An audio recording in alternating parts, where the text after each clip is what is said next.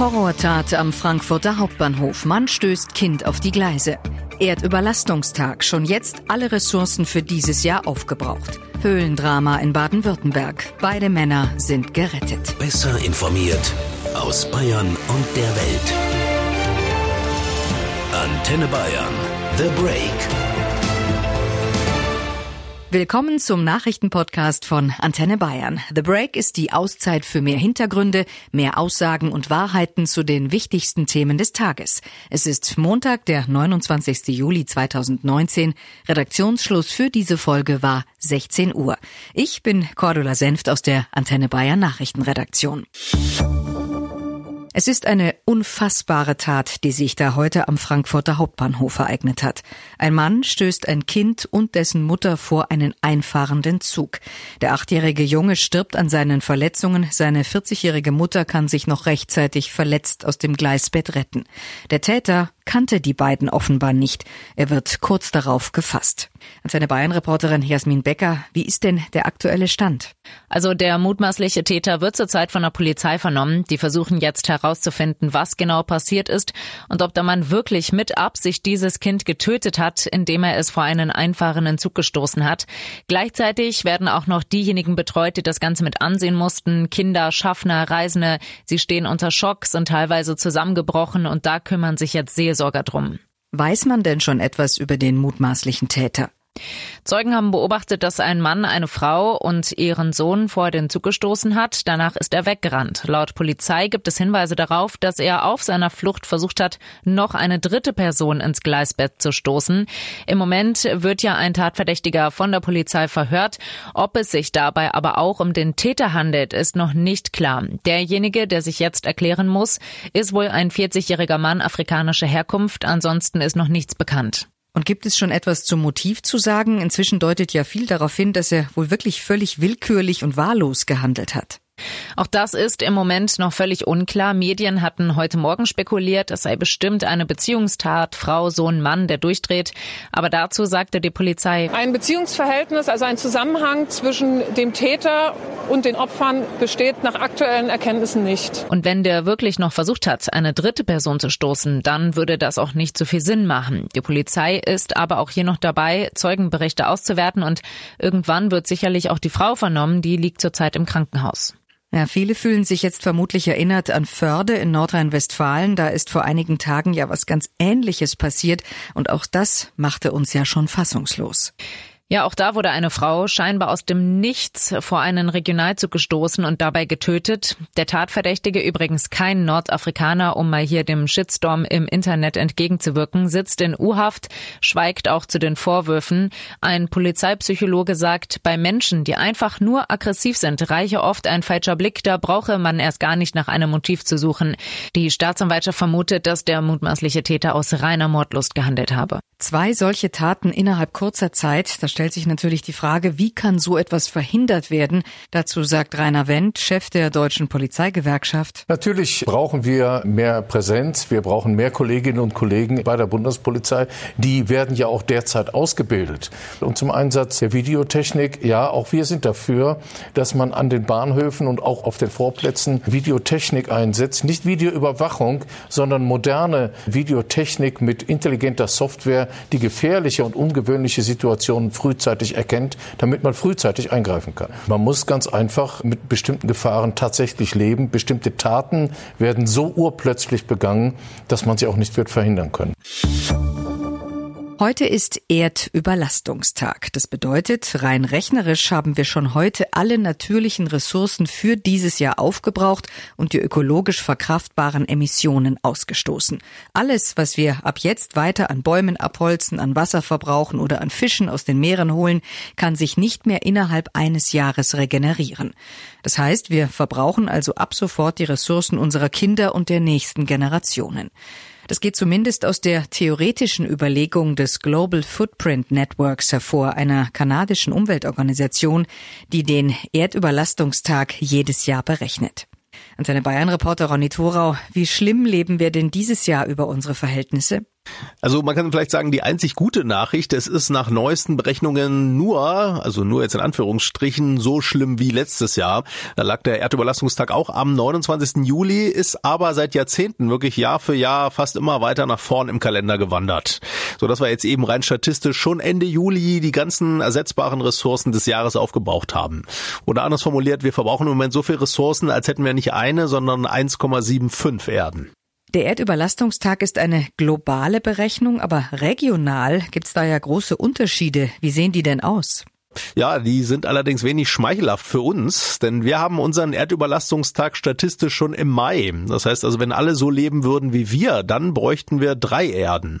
Noch größere Umweltsünder sind unter anderem die USA. Für deren Lebensstil bräuchte man fünf Erden. Und als traurigen Spitzenreiter dieses Jahr nennen die Berechner des Erdüberlastungstages Katar. Dort seien statistisch schon im Februar alle Ressourcen des Jahres aufgebraucht worden. Der Gründer und Präsident der Umweltorganisation Global Footprint Networks, die den Erdüberlastungstag ja berechnet, ist Mathis Wackernagel. Er sagt, ein Problem sei, dass Umweltschutz immer noch wie ein nobler Luxus einiger weniger gesehen wird. Er müsse aber zu etwas Notwendigem werden für jeden von uns, so wie Zähneputzen. Ja, so im Sinne von, da ist nicht die Frage, ob man es mag oder möchte, sondern es muss schlicht sein, weil es notwendig ist. Und Wackernagel sagt auch, keiner dürfe sagen, sagen, ach, was nützt denn, wenn nur ich als Einzelner oder nur wir hier in unserem Land nachhaltiger leben? Anderswo wird doch viel mehr Umwelt zerstört. Diese Argumentation, so Wackernagel, sei so, als würde man ein kaputtes Boot im Sturm nicht flicken, weil man sagt, ach, die anderen da, die flicken ihr Boot auch nicht. Danke, Ronny Thorau. Jeder Einzelne kann etwas tun. Gefordert ist aber auch ganz massiv die Politik, entsprechende Rahmenbedingungen zu schaffen. Politiker aller Parteien überbieten sich ja gerade mit Vorschlägen für den Klimaschutz. Allen voran CSU-Chef Söder. Er hat jetzt sogar vorgeschlagen, den Klimaschutz als Staatsaufgabe ins Grundgesetz aufzunehmen. Bayern-Reporter Hans Oberberger, was ist denn da sonst noch so alles auf Söders Liste von Klimaschutzmaßnahmen? Ja, am Wochenende hat Söder ja schon angekündigt, dass er die Mehrwertsteuer für Bahntickets senken will, wenn es geht, sogar komplett auf Null. Dadurch soll Bahnfahren wieder attraktiver werden im Vergleich mit dem derzeit ziemlich billigen Fliegen.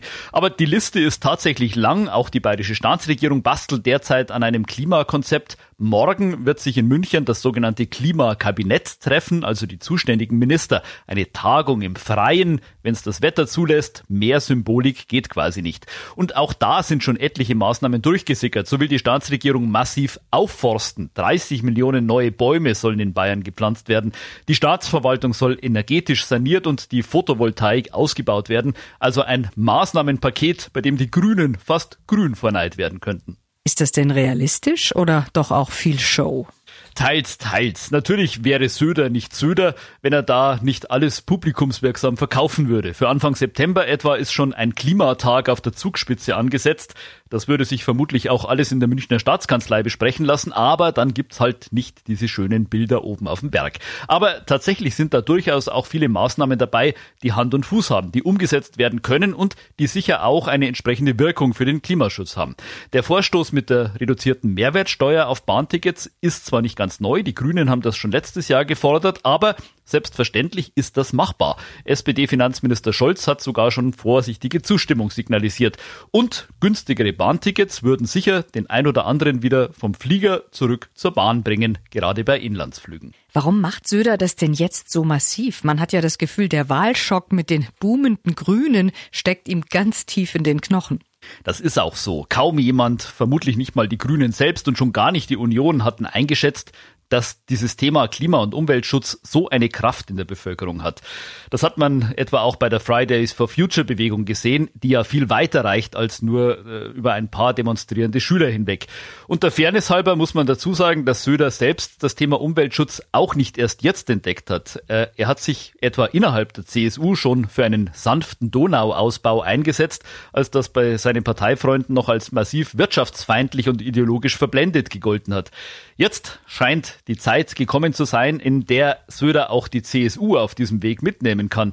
Die Wirtschaftsvertreter in der Partei sind im Moment jedenfalls sehr leise, zumal Söder ja in alter CSU-Tradition immer noch überwiegend auf das Modell Anreiz setzt, statt auf Verbote. Das ist vielleicht nach wie vor der Hauptunterschied zu den Grünen.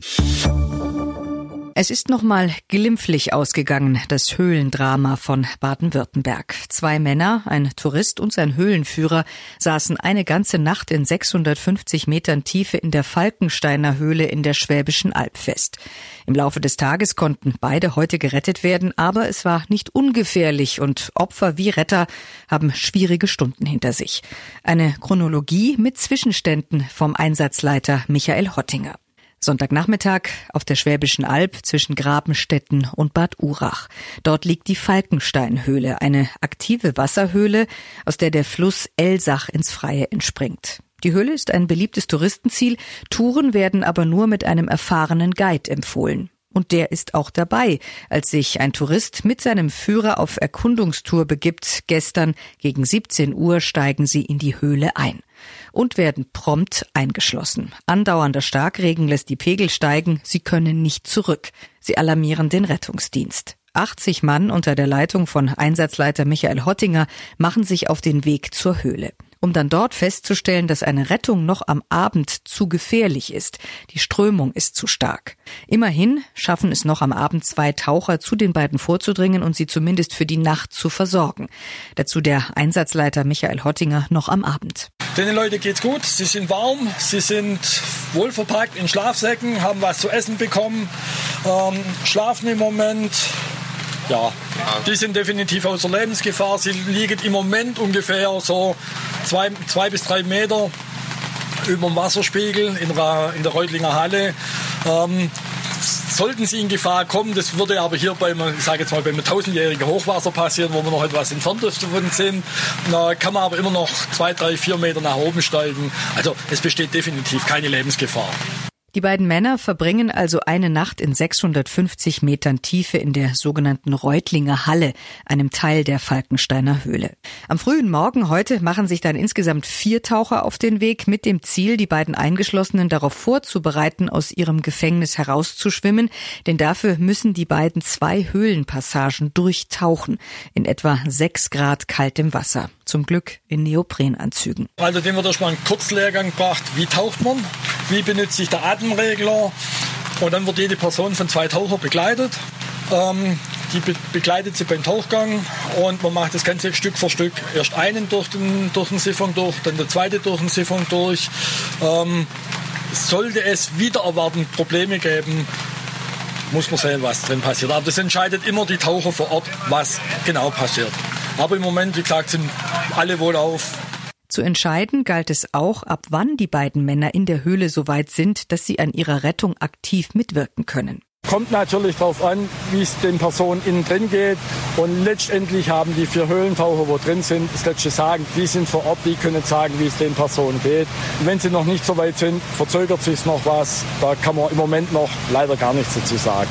Und dann, heute Morgen, kurz vor acht, die Erfolgsmeldung, der erste Mann, der Guide, ist gerettet. Er hat es geschafft. Laut Einsatzleiter Hottinger kein leichter Einsatz. Man kann sich das so ein bisschen vorstellen, sagen wir mal Vollwaschgang ohne gebremsten Schaum. Es war sehr heftiges Hochwasser in der Falkensteiner Höhle. Es gab Stellen, die waren heute Nacht unter Wasser, was auch den Transport in die Höhle sehr erschwert hat. Und dann hieß es warten. Fast drei weitere Stunden dauerte es, bis auch der zweite Mann, der Tourist, befreit werden konnte. Auch für die Taucher eine Herausforderung. War sehr anspruchsvoll. Aufgrund einfach des Wasserstandes, des schnellen Wasserstandes, wo gekommen ist, des fließenden Wassers. Also man hat auf dem Weg nach drinnen zum Teil schwimmen müssen. Es ist nicht, dass sie laufen können, sondern wirklich schwimmen und tauchen. Und das mit Ausrüstung, die wo zum Teil 15 Kilo wiegt, mit Elektronik drin, zum Verständigung, das dauert einfach. Das braucht seine Zeit. Es sind zwar nur 650 Meter bis, ans Höhe, äh, bis an die Stelle, wo der Patient lag und 650 Meter zurück. Aber wir rechnen hier mal die zehnfache Zeit, was wir brauchen, von Weg da rein und wieder raus für die 650 Meter. Es ist kein Spaziergang, es ist harte Arbeit. Ja, harte Arbeit, sagt Einsatzleiter Hottinger, die hätte vermieden werden können, wären die Männer gar nicht erst eingestiegen in die Falkensteiner Höhle bei diesen Wetterbedingungen. Die Kritik gilt ganz klar dem Höhlenguide. Leichtsinnigkeit, reine Leichtsinnigkeit. Also man hätte es wissen können, man hätte es wissen müssen wenn man den Wetterbericht anschaut hat, die ganze Tage über, oder die letzten zwei Tage, weiß man, dass es geregnet hat und Wäre die gelaufen bis zum ersten Siphon und wieder zurück, wäre es überhaupt kein Problem gewesen. Dadurch, dass sie über der ersten Siphon raus sind, war es ein Problem und sind jetzt dadurch eingeschlossen worden.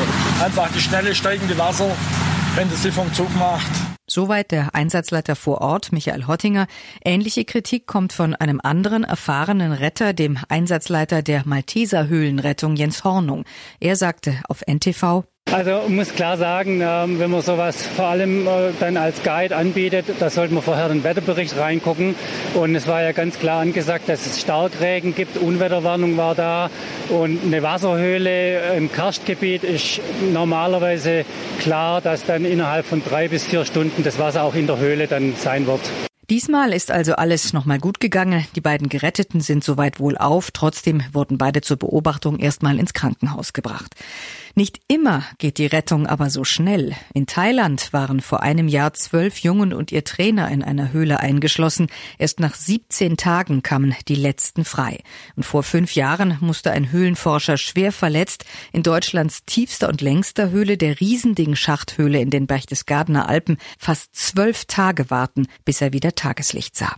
Und das war The Break, der Nachrichtenpodcast von Antenne Bayern am Montag, den 29. Juli 2019. Ich bin Cordula Senft aus der Antenne Bayern Nachrichtenredaktion. Antenne Bayern. Besser informiert. Jeden Tag. Zu jeder vollen Stunde auf Antenne Bayern.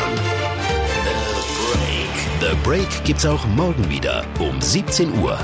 Jetzt abonnieren.